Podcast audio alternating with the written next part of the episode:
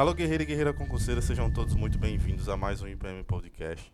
Eu sou Guilherme, estou com a minha amiga e professora de redação aqui do IPM, Cleise Vieira. E tem algumas perguntas que alguns alunos mandaram para mim, para que ela pudesse responder hoje para vocês. E a primeira pergunta é a seguinte, professora. Professor, existe alguma, alguma diferença entre as redações feitas no Enem e em concursos militares? E aí, galera, bom dia, boa tarde, boa noite, boa madrugada. Não sei que horas você está ouvindo, que horas você está estudando, mas fica aí a minha saudação. Então, é uma pergunta bem pertinente e nós precisamos fazer algumas elucidações. Veja, qualquer processo seletivo você tem aí para discorrer de um texto dissertativo, texto dissertativo, nós temos duas situações. Você tanto pode fazer um texto argumentativo como um texto expositivo. No entanto, você vai precisar ver quais são os critérios de avaliação da banca. A banca diz, a banca diz, é, escreva um texto dissertativo, argumentativo em sua maioria, certo? Então daí eu já preciso delimitar algumas questões importantes com relação ao gênero. Por quê? Porque quando eu trato de gênero dissertativo expositivo, eu estou falando de um mecanismo de exposição apenas. Ou seja, eu tenho fatos que estão sendo expostos sem trazer o meu ponto de vista. Então não é interessante para as bancas, né, ver apenas exposição. A banca quer ouvir, independente da qual seja, a banca quer ouvir o seu posicionamento mediante o tema. Aí vem uma pergunta bem interessante. A diferença da avaliação da redação do Enem como redação para concursos em específico, né, para as carreiras militares, existem algumas diferenças. No entanto, há mais semelhança do que diferença. Por quê? Porque eu estou tratando do mesmo gênero, certo? Se eu estou tratando do mesmo gênero textual, eu preciso entender que há uma estrutura a ser discorrida: introdução, desenvolvimento e conclusão. Porém, essas etapas da estrutura, cada banca tem suas particularidades. Ou seja, quando o INEP ele disponibiliza a cartilha do estudante, vocês vão ver que vocês têm aí cinco competências de avaliação. Você tem da competência 1 a competência 5, da competência que vai analisar a sua organização do texto com relação à gramática, como você tem a competência que vai analisar a sua conclusão como proposta de intervenção.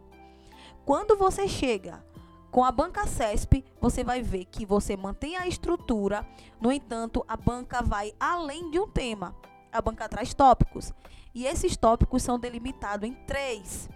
E dali você, com os tópicos, você já delimita suas teses. Ou seja, a banca já propõe o que você vai falar. O Enem é um tema geral.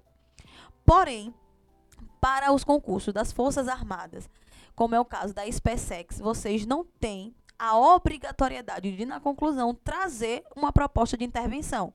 Porque nós temos dois tipos de conclusão. Nós temos a conclusão por intervenção e nós temos a conclusão por síntese. Então, muitas pessoas gostam de fazer uma conclusão por síntese, ou seja, um resumo de tudo que foi explanado na redação. Outras gostam de fazer atribuindo soluções para o problema. Porém, aqui eu não tenho uma obrigatoriedade de um padrão de conclusão.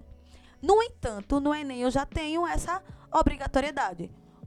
Tem que ser, não é ou uma ou outra, tem que ser com proposta de intervenção. Então, Respondi a pergunta? Respondeu, Cleise. Obrigado. A outra pergunta é: Professora, como eu devo iniciar a minha redação? Gente, eu acho que a introdução é a parte assim mais importante do texto. Não desmerecendo a outra, porque o meu texto ele precisa estar totalmente organizado e estruturado. É o que chama atenção, né, Cleide? Exatamente. Eu gosto de fazer uma alusão com trailers de filme. Quando Sim. você vai no cinema, você tá lá sentado, espera meia hora para começar o filme que você foi assistir. Você fica ali sendo bombardeado, sendo tentado a ir mais vezes ao cinema. Por quê? Porque você fica curioso para conhecer aquele filme do trailer que você assistiu. É basicamente a introdução. Você chama a atenção do seu leitor para conduzi-lo a desenvolvimento e a, a, a conclusão. Então eu gosto de dizer que a introdução é uma mini redação, porque tudo que você vai explanar na sua redação, você precisa dizer lá na sua introdução. Então há modelos específicos. A introdução que assim é muito bem aceita, é muito bem quista, é simples, exigem algumas técnicas, mas é a, aquela introdução que você desenvolve em três períodos, onde você traz um contexto, você faz uma contextualização, podendo fazer uma alusão histórica, podendo fazer uma citação direta, uma citação indireta, fazendo, trazendo uma, autor, é, uma autoridade, uma referência de autoridade, podendo trazer uma alusão cultural. Muita gente gosta de usar série, filmes, né? A gente, a gente precisa olhar o que eu consumo e não distanciar, trazer para o meu texto, por que não? Então você faz um contexto, depois você traz o tema e depois você traz as teses. Então a introdução é um meio assim mais eficaz de você prender o seu leitor. Então, quando você vai desenvolver uma introdução, você precisa encontrar no tema o seu recorte temático, ver o que é obrigatório falar. Porque muitas pessoas, Gui, têm um sério problema. Vê o tema, generaliza e acha que, assim, tá tudo certo. E não está. Seria o fugir do tema? Fugir do tema. Deixa eu lhe falar um exemplo. Ano passado, no Enem específico, o tema foi o estigma das doenças mentais na sociedade brasileira. Sim.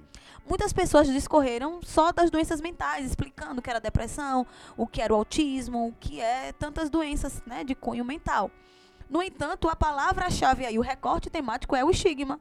Ou seja, as doenças mentais de forma estigmatizada perante a sociedade. Então, quando eu não encontro esse recorte temático, acaba que eu deixo o meu texto muito amplo, correndo um grande risco de fugir. Como, por exemplo, em 2019, que foi a democratização do acesso ao cinema no Brasil, muitas pessoas falaram sobre cultura. E quando eu falo cultura, não é que cinema não seja cultura, é cultura. Mas cultura não é só cinema. Então eu preciso deixar amarrado quais são as palavras-chave ali no tema. Então eu trago para a introdução esse tema, fazendo com que os meus desenvolvimentos não fujam, porque eu tenho as teses, duas teses, eu gosto de delimitar em duas teses para não ficar muita coisa para falar e acabar não tendo espaço para fazer todas as explicações. Então eu delimito dois problemas com relação ao tema e vou discorrer. Então onde é que eu apresento tudo isso? Na minha introdução. Então a minha introdução, eu gosto de dizer que uma introdução ela fica entre 5 e 7 linhas. Nessas cinco e sete linhas, eu preciso colocar todas essas informações de forma sucinta, coesa e coerente. Então, o texto, além de tudo, ele precisa estar extremamente amarrado. O meu contexto precisa estar conversando com o meu tema e conversando com as minhas teses. Certo. Cleis, existe alguma frase, alguma palavra que o candidato não pode colocar na introdução? Com certeza. Várias. Palavras Quais, por clichês, exemplo? por exemplo. Hoje em dia, na atualidade, eu, eu na minha opinião, gente, cuidado. Aí um aluno uma vez me perguntou assim: "Professor, é muito difícil porque o texto diz: coloque seu ponto de vista". E como colocar o ponto de vista sem estar presente? Cara, usando os marcadores de opinião. Eu posso falar o seguinte, exemplo, vou dizer que o tema, vamos imaginar que o tema fala sobre a questão da educação no Brasil. E eu posso colocar, enquanto meu ponto de vista, dizendo assim: a educação no Brasil é ineficiente. Ineficiente é um marcador de opinião que coloca a minha voz. Eu não preciso dizer, eu acho que a educação no Brasil não funciona. Então veja que eu coloco de uma forma objetiva, onde eu não me coloco no texto de forma explícita, mas é a minha opinião que está ali. Já afirmando. Né? Já afirmando. E com essas palavras-chave né? É, ineficaz, palavras é, subjugar, desnecessário, é, favoráveis, tantas outras palavras aí que nós usamos como marcadores de opinião. Certo, Cleise, muito obrigado. Nós ficamos por aqui. Aguardem a parte 2, que vamos falar sobre desenvolvimento e conclusão também. É, pode mandar suas dúvidas no, no Instagram do IPM. Qual é o seu Instagram, professora Cleise? Profa ponto, underline, Cleise, underline Vieira. Muito obrigado, professora Cleise.